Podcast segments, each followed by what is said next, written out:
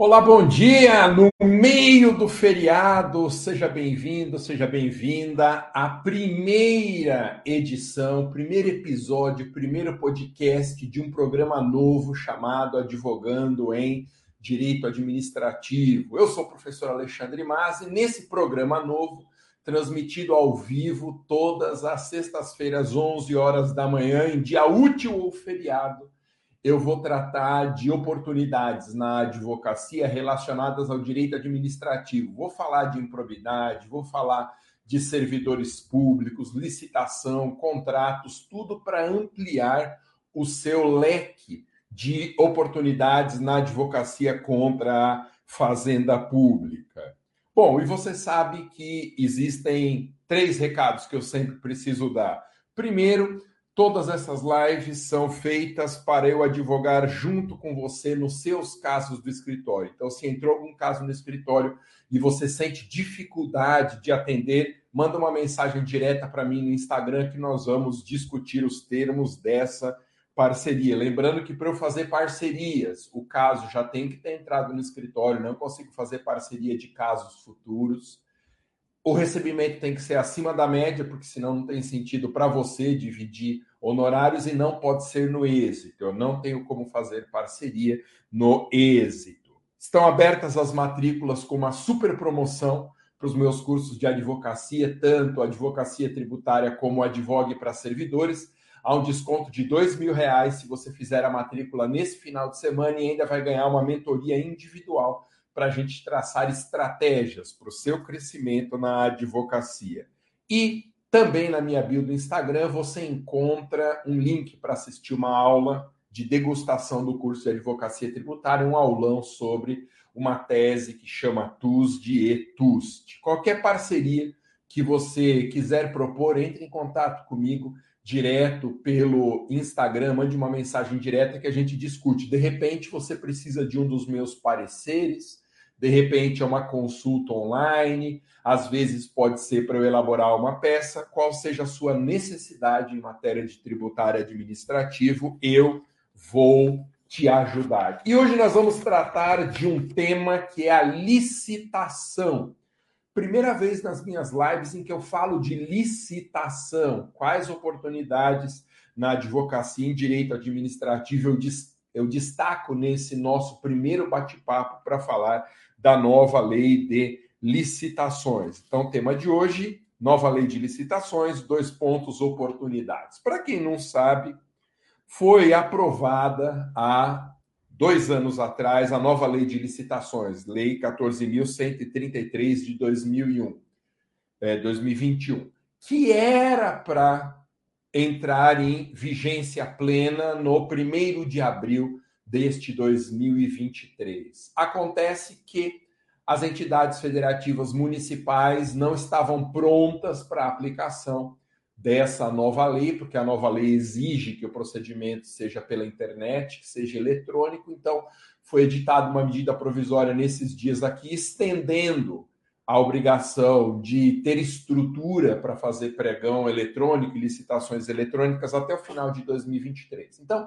até o final deste ano, 2023, vigoram simultaneamente a caduca Lei 8666 de 93 e a nova 14133 de 21, entidade federativa, ela, entidade federativa, ela que escolhe qual é a lei que ela quer aplicar em determinada licitação. Bom, nenhum assunto tem me demandado tantos convites e tanto trabalho além da nova lei de licitações. A lei 14.133 ela é responsável por praticamente tudo o que eu faço, eu faço hoje em dia na minha advocacia. Tá? Eu tenho sido convidado para ministrar cursos em company, eu tenho chamado para gravar conteúdos de licitação em grandes cursos preparatórios. Meu último parecer foi em matéria de licitação, então é o assunto que está dominando hoje a minha advocacia. Bom, o que, eu separei aqui? Eu separei algumas novidades que são oportunidades de negócio na advocacia. E por que, que licitação é um tema que desperta muita demanda na advocacia em direito administrativo, porque nós temos no Brasil, se somarmos municípios, estados, Distrito Federal, União e mais autarquias, câmaras municipais, assembleias, legislativas, nós temos mais de 5.500 unidades licitantes, sejam entidades personalizadas, sejam órgãos sem personalidade jurídica. A quantidade diária de licitações feitas no nosso país é uma quantidade assombrosa. Basicamente, em 99% das vezes, quem participa de licitação é empresa. E empresas tendem a ser grandes clientes. Então, é uma das primeiras vezes em que eu falo aqui em oportunidades para a gente advogar em favor de empresas. E se existem mais de 5.500 entidades licitantes pertencentes aos governos dos vários níveis federativos, empresas participando de licitações, são dezenas e dezenas de milhares de potenciais clientes. E por que essa lei? Ela é muito nova, ela é uma lei que modificou completamente o regime de licitações. As entidades licitantes estão praticando muitas ilegalidades. Não porque o agente de contratação, que é a nova figura que preside o procedimento licitatório, não existe mais uma comissão de licitações como regra, o agente de contratação não sabe direito como aplicar a lei. Então, vem sendo cometidas ilegalidades não por culpa ou não por uma intenção deliberada de quem faz a licitação, mas por dificuldade na aplicação da lei mesmo. Então, deixa eu dizer algumas das grandes novidades em matéria de licitação e contratos da nova lei. Primeiro, há uma estabelecida inversão de fases naturais da licitação. Você sabe que na vigência da Lei 8666, primeiro vinha a fase de habilitação, que é a juntado de documentos, e depois, entre os habilitados, seria aberto o envelope de propostas. Então, a habilitação vinha antes do julgamento das propostas.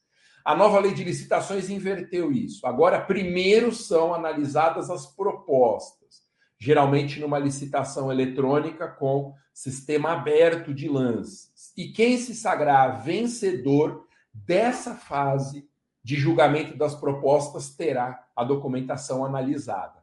Essa é uma novidade muito bem-vinda que já existia na lei do pregão. A lei do pregão desaparece também com a entrada em vigor da 14.133. O certo é que isso economiza um tempão dos responsáveis pela licitação.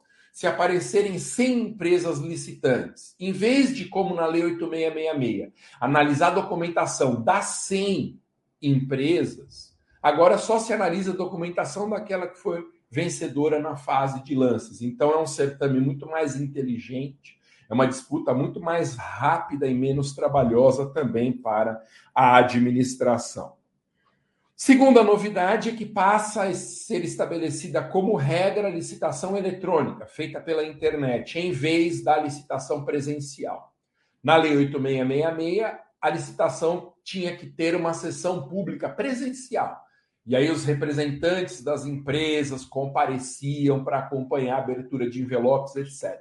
Hoje não é mais assim. Hoje a licitação é feita pela internet ou licitação eletrônica.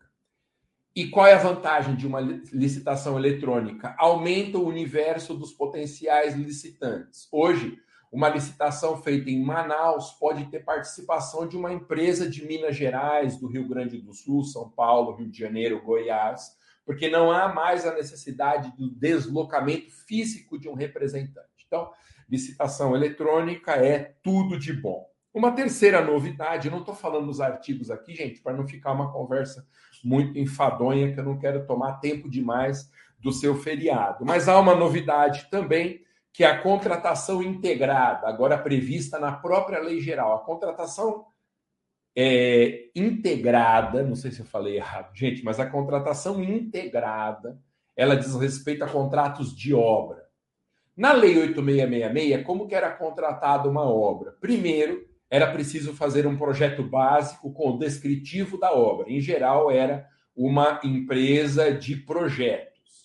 Depois, o projeto executivo, que era o cronograma de realização da obra. O projeto executivo era uma empresa de engenharia que normalmente realizava. E depois vinha uma empreiteira para fazer a obra. Então, a regra geral na Lei 8666 é que esses três objetos eram licitados em separado: projeto básico, projeto executivo e realização da obra. Na contratação integrada, tudo pode ser concentrado em uma empresa só. Então, a mesma empresa pode fazer o básico, o projeto executivo e realizar a obra.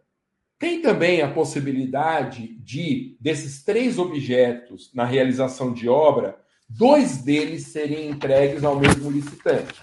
E aí existe a chamada contratação semi-integrada. Outra coisa muito interessante é a chamada matriz de risco.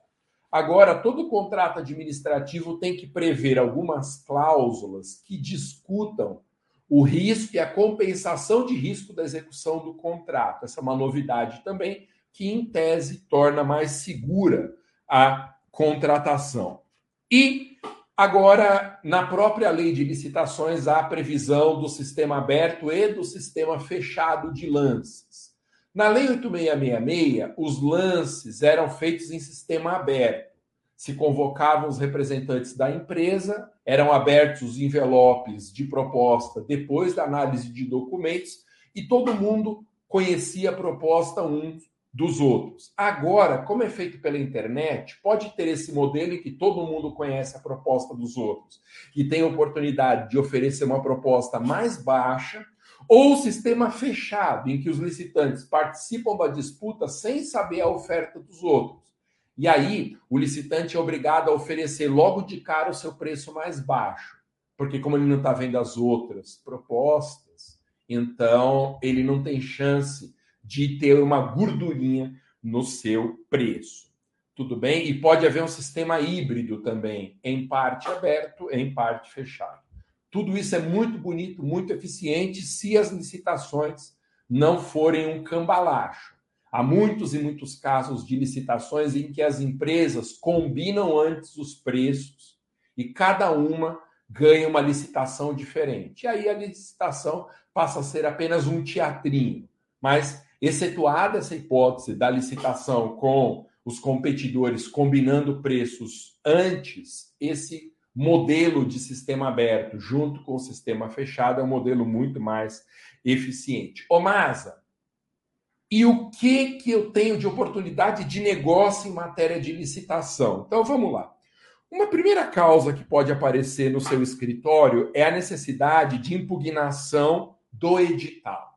O edital segue sendo a primeira etapa da fase externa da licitação. Antes de publicar o edital, tem coisas que acontecem no ambiente doméstico da administração, e nós chamamos de etapa inicial ou a etapa fechada. Publicado o edital, começa a etapa aberta da licitação. E o edital, a publicação do instrumento convocatório, é a fase 1 da etapa externa do certame. Só que o edital pode ter muitos defeitos. Ele é um ato administrativo e, como ato administrativo, se ele tiver alguma ilegalidade, ele é nulo, ele é inválido. Normalmente, nós impugnamos o edital para atacar cláusulas que restringam a competitividade. O poder público, a cada vez que acrescenta uma descrição do objeto, uma característica a mais do objeto a ser licitado, ele restringe universo dos potenciais licitantes. Então, suponha que o poder público queira comprar viaturas para a área de saúde. Se eu disser que pode ser qualquer carro, tem um monte de potenciais licitantes. Se eu falar que tem que ser um carro com até 150 cilindradas, já diminui. Se eu quero um carro com 150 até 150 cilindradas e quatro portas, já reduz mais ainda o objeto.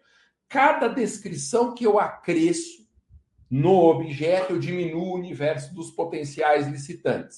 E para isso é preciso ter uma atenção redobrada, analisar no edital, cláusula por cláusula descritiva do objeto, para verificar se ela é razoável ou não, porque há casos em que não há razoabilidade na restrição do edital. Eu lembro de um caso que ficou muito famoso, eu gosto de mencionar em aulas esse caso, uma licitação para o serviço funerário, salvo engano, aqui em São Paulo, antes de ser privatizado, o serviço funerário em São Paulo era uma autarquia. E a autarquia tem que fazer licitação.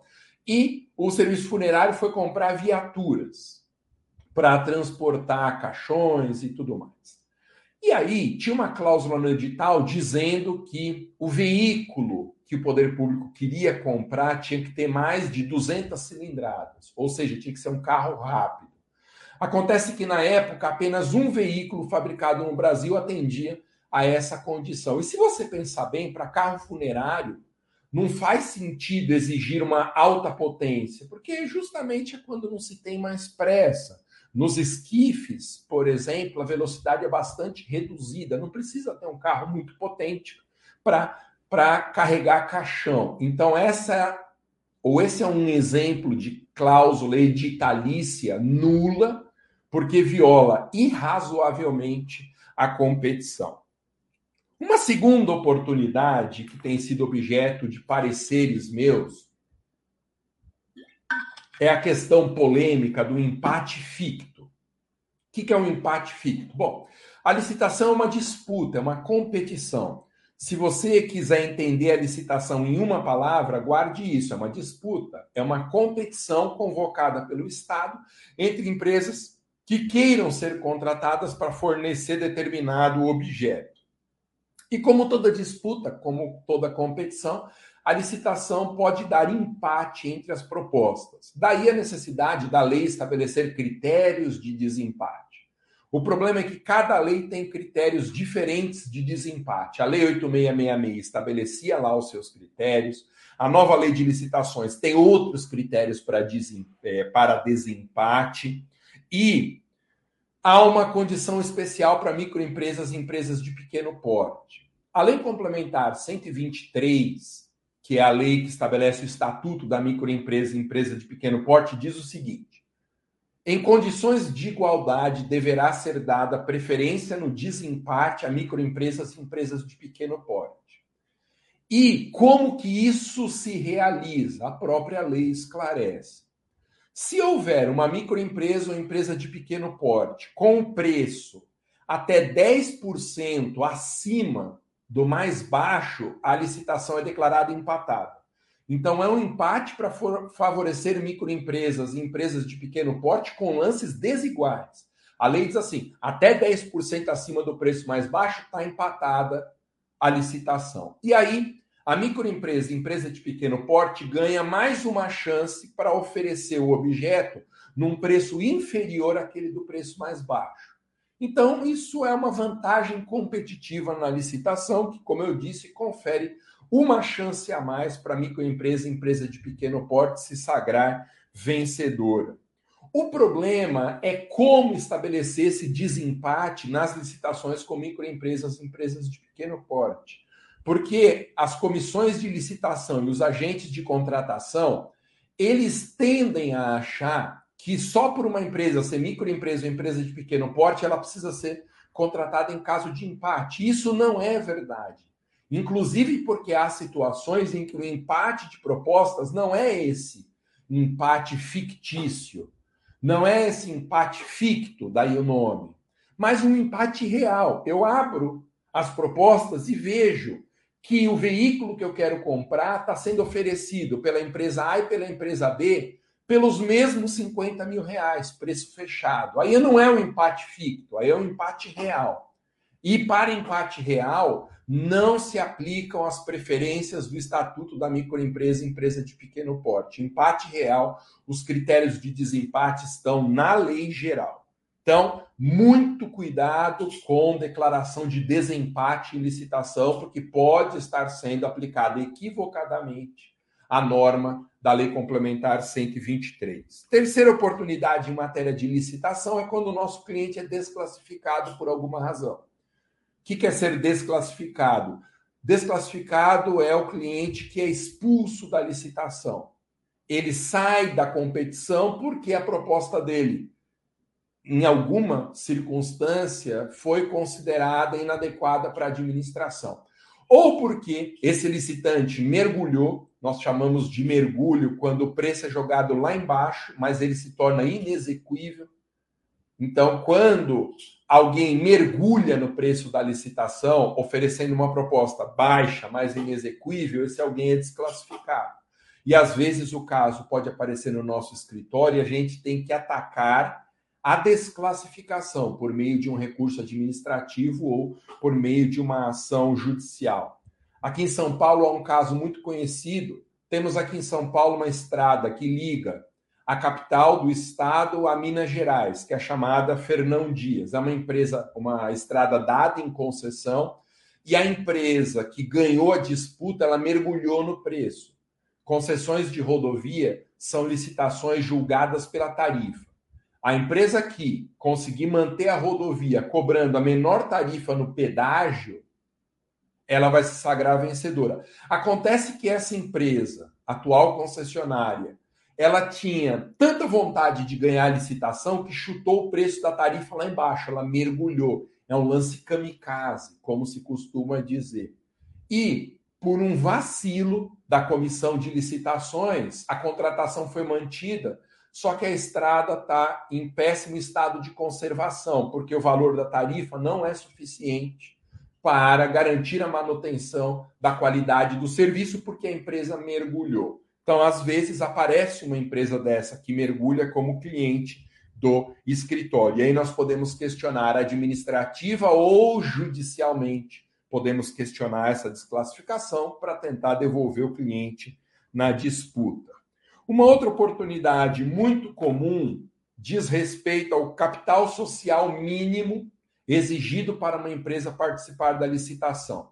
Então, o poder público ele precisa de algum tipo de garantia de que a empresa tem estrutura financeira suficiente para conseguir dar conta do objeto do contrato. Então, todo edital de licitação estabelece um capital social mínimo. E esse capital social mínimo tende a ser de, de no mínimo 10% do objeto do contrato. Então, eu pego o valor do contrato, divido por 10, o capital mínimo exigido tende a ser o produto dessa divisão. E aqui nós temos um problema que também tem a ver com restrição da competitividade. Se o poder público coloca um capital social mínimo muito alto, ele restringe a competição, porque não haverá tantas empresas interessadas capazes de preencher esse requisito do capital social mínimo. Então, nós temos sempre que analisar, à luz do objeto do contrato, quanto que está sendo exigido pelo edital de capital social mínimo, para, se for o caso